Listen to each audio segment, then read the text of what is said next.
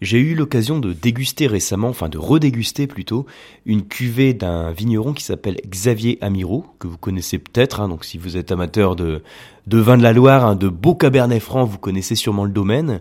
C'est un domaine qui se situe à Saint-Nicolas de Bourgueil, pendant l'appellation, et j'avais dégusté en particulier la cuvée qui s'appelle le fond de 10. Alors pourquoi je vous raconte tout ça, hein, les expériences de dégustation? Simplement parce que sur la dégustation à l'aveugle, il y avait plusieurs dégustateurs qui avaient été surpris hein, par le gras de ce vin, sa, sa rondeur. Et mon but, ça avait été ensuite de décrire tous les facteurs qui peuvent contribuer à donner à ce vin une sensation de gras en bouche. Et donc voilà euh, pourquoi je vais vous le présenter dans un podcast, parce qu'il y a une petite spécificité sur ce vin c'est un vin qui a subi ce qu'on appelle une vinification intégrale. Alors je ne sais pas du tout hein, si vous connaissez ce concept, si vous en avez déjà entendu parler. C'est pas quelque chose de très connu, hein, donc je vous rassure si vous n'en avez pas entendu parler. Mon but dans ce podcast, c'est de vous présenter en quelques minutes en quoi ça consiste, qu'est-ce que ça peut apporter au vin, et je pense qu'en tant que dégustateur, c'est un concept qu'il est important de connaître, euh, puisque ça permet aussi de voir quels sont les apports qu'on peut avoir euh, grâce au fût de au cours de la vinification. Donc voilà une nouvelle fois un podcast un peu technique. Hein. De temps en temps, là, sur ces dernières semaines, je vous envoie quelques podcasts un petit peu techniques. Mais bon, voilà, comme toujours, hein, euh, c'est de l'audio, donc il euh, n'y a pas des gros schémas compliqués derrière. Donc moi, je, je fais en sorte aussi de vous le présenter de manière claire, en étant bien conscient que vous n'avez pas de petits schémas sous les yeux. Donc c'est aussi un petit peu un défi pédagogique hein, pour moi en tant que formateur de vous transmettre des concepts un peu compliqués de cette manière-là. Alors, on va commencer tout de suite par le début, par des choses que vous connaissez peut-être. C'est comment on fabrique le vin rouge. Ah, on reprend un peu les bases, mais de manière un peu résumée. Alors, pour fabriquer le vin rouge, alors on n'utilise pas le terme fabriquer, hein, on utilise le terme vinifier. On va passer par un ensemble d'étapes hein, bien définies qui finalement sont pleines de bon sens. Hein. Le but c'est on prend notre matière première, il faut qu'on ait du jus, et puis le jus il faut qu'il devienne du vin, euh, donc euh, il faut qu'il devienne de l'alcool, donc il faut que ça fermente.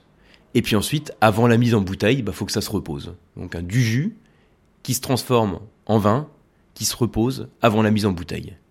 Alors là, hein, c'est les puristes de la vinification dire mais qu'est-ce que c'est que ces termes, Yann, que tu utilises?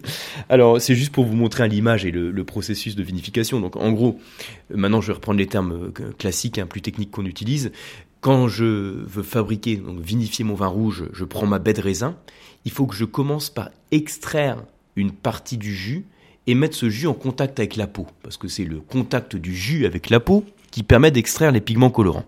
Donc je vais commencer par faire le foulage. Le foulage, c'est-à-dire que j'éclate la baie de raisin, le jus s'écoule et je mets ensuite ce jus de raisin en contact avec la peau dans une cuve, dans une macération donc, et comme pour n'importe quelle macération, quand vous mettez du thé dans de l'eau chaude, ça diffuse de la couleur, des arômes et des tanins. Eh ben pour le vin, c'est exactement la même chose. La macération de la peau rouge, puisqu'on parle de la vinification rouge, donc de la peau rouge avec le jus, ça va transmettre de la couleur, ça va transmettre des tanins qui vous donnent ce côté âpre en bouche, également des arômes. Et cette macération est couplée à l'opération de fermentation alcoolique, qui est la conversion du sucre du raisin en alcool sous l'action des levures. Donc, résultat des courses, j'obtiens ce qu'on peut appeler du vin, puisque c'est une boisson fermentée issue du raisin. Alors là, je vais, comme le thème du podcast hein, parle de la vinification intégrale, je vais revenir un peu sur ce principe de fermentation alcoolique. Vous savez que de manière classique, la fermentation alcoolique, on va la faire dans des cuves, dans des cuves inox. Mais c'est pas le seul moyen c'est pas le seul contenant plutôt hein, pour fermenter mon vin.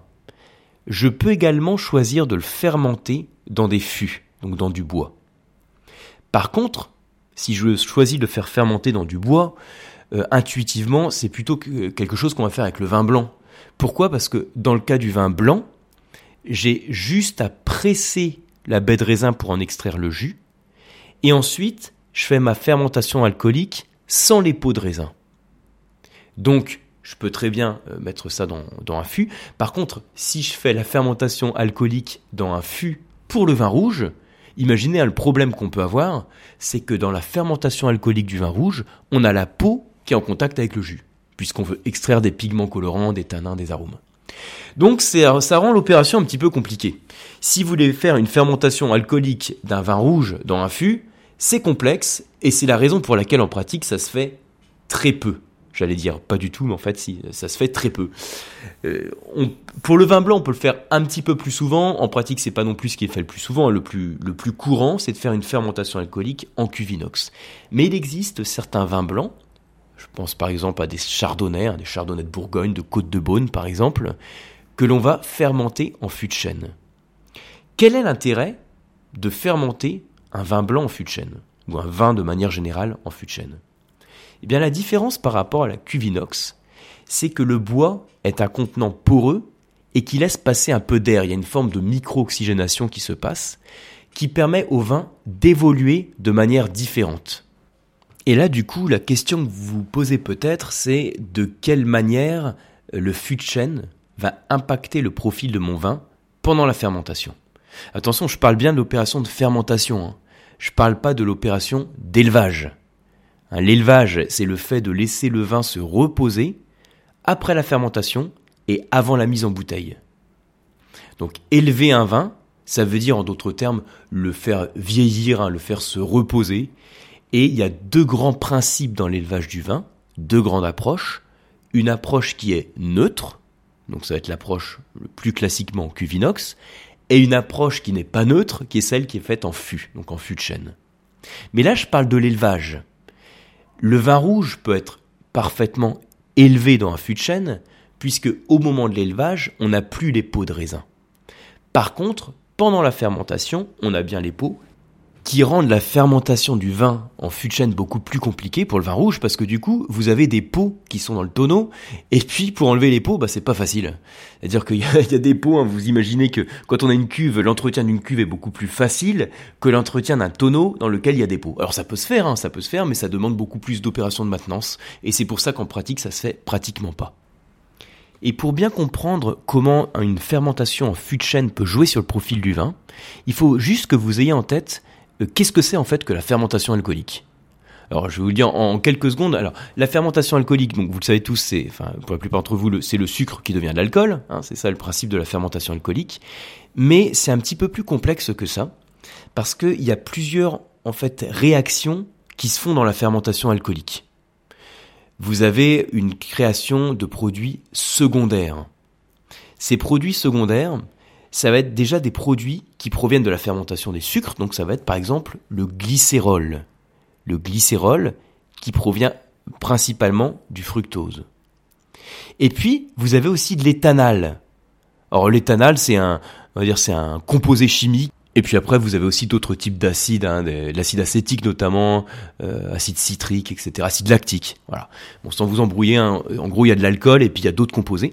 Et puis il y a aussi euh, des, des composés qui sont à l'origine de la création de composés aromatiques, d'arômes. C'est principalement les esters, les esters, donc un autre type de composé. Et on considère que le fait d'apporter une micro-oxygénation, donc un petit peu d'oxygène de manière très ménagée, ça va permettre d'orienter la création de tel ou tel composé olfactif. Ça veut dire que en faisant un élevage, un élevage pardon, un élevage, une fermentation au fût de chêne, on peut avoir la création de certains arômes, donc qui sont pas apportés par le bois, hein, qui sont apportés par des réactions biochimiques qui ont lieu dans le vin.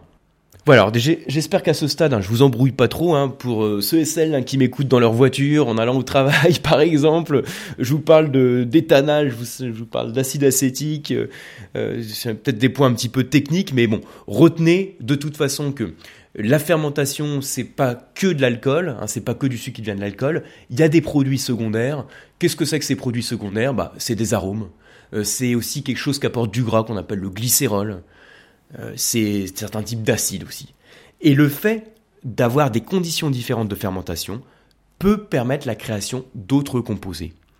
Et donc on considère que le fait de fermenter un vin en fût, donc là je reviens sur le, sur le vin rouge, hein, mais c'est vrai aussi pour le vin blanc, ça peut contribuer aussi à créer des sensations gustatives différentes, notamment plus de volume, plus de gras, plus d'onctuosité, des composés aromatiques qui vont être aussi différents. Donc voilà, hein, le truc à retenir à ce stade, c'est que le concept de vinification intégrale, comme son nom l'indique, ça veut dire qu'on va faire intégralement euh, le, passage, en fait, le travail du vin dans des fûts. Donc on va faire sa fermentation en fût, et ensuite on va enchaîner sur l'élevage en fût. Mais comme je vous disais à l'instant, c'est un petit peu compliqué à faire en pratique parce qu'on a quand même un peu les pots qui nous embêtent, les pots du raisin. Et alors, euh, quand on veut procéder de cette manière-là, on peut, euh, peut-être de manière la plus classique, c'est utiliser un fût qu'on va mettre en position debout. Donc euh, au lieu de le mettre en position couchée, vous le mettez en position debout. Et puis vous avez le haut du fût qui est ouvert. Un peu comme un travail qu'on va faire sur une cuve. Sauf que là, on a, si vous voulez, juste le, le, contenant qui est du bois. Mais on a bien une barrique qui est debout avec un seul fond. Et puis après, il y a d'autres choses qui peuvent être faites. On peut se dire, bah, je vais garder mon fût en position euh, couchée. Mais il faut par contre que je mette les raisins par le trou, par le trou de bonde. Donc c'est pas super pratique. Donc éventuellement, je peux modifier ou faire modifier le trou de bonde. Notamment pour que ce soit plus pratique d'y mettre les raisins et ensuite de les enlever. Pour ensuite pouvoir euh, euh, nettoyer son, son fût. Alors maintenant, pour simplifier un peu cette opération, il y a un tonnelier aussi hein, qui, qui propose de mettre en fait les fûts en rotation. Donc on va voir le fût qui va être couché. On a un système qui permet de faire une rotation régulière. Et le en fait l'intérêt de cette rotation là on n'est pas sur une phase d'élevage hein. le vin il se repose pas parce que quand il se repose faut qu'il soit tranquille. Là on est sur une phase de fermentation. Et donc vous avez des levures qui travaillent. Et vous avez des résidus de la fermentation. Vous avez ce qu'on appelle des lits L I E S comme il y en a plusieurs, hein, des lits fines. Donc les lits, hein, ce sont ces levures mortes, ces résidus de la fermentation. Et le fait de tourner la barrique, ça permet aussi de remettre toutes ces lits en suspension et de faire en sorte que toutes ces particules que l'on a puissent apporter aussi quelque chose au vin. Et en fait, à ce moment-là, ce qui va se passer, c'est que vous avez les parois des, levures qui vont être en quelque sorte digérées par le vin. C'est ce qu'on appelle l'autolyse, l'autolyse des lits. Et ce principe d'autolyse va permettre de créer là aussi des composés aromatiques, apporter du gras, euh, de la rondeur au vin. Donc tout ça, ça va contribuer aussi à créer un profil gustatif bien particulier dans le vin que vous allez déguster. Eh bien, en résumé, hein, ce que vous devez retenir de, ce podcast, c'est que on peut faire effectivement fermenter du vin rouge dans des fûts de chêne, même si c'est pas le plus classique.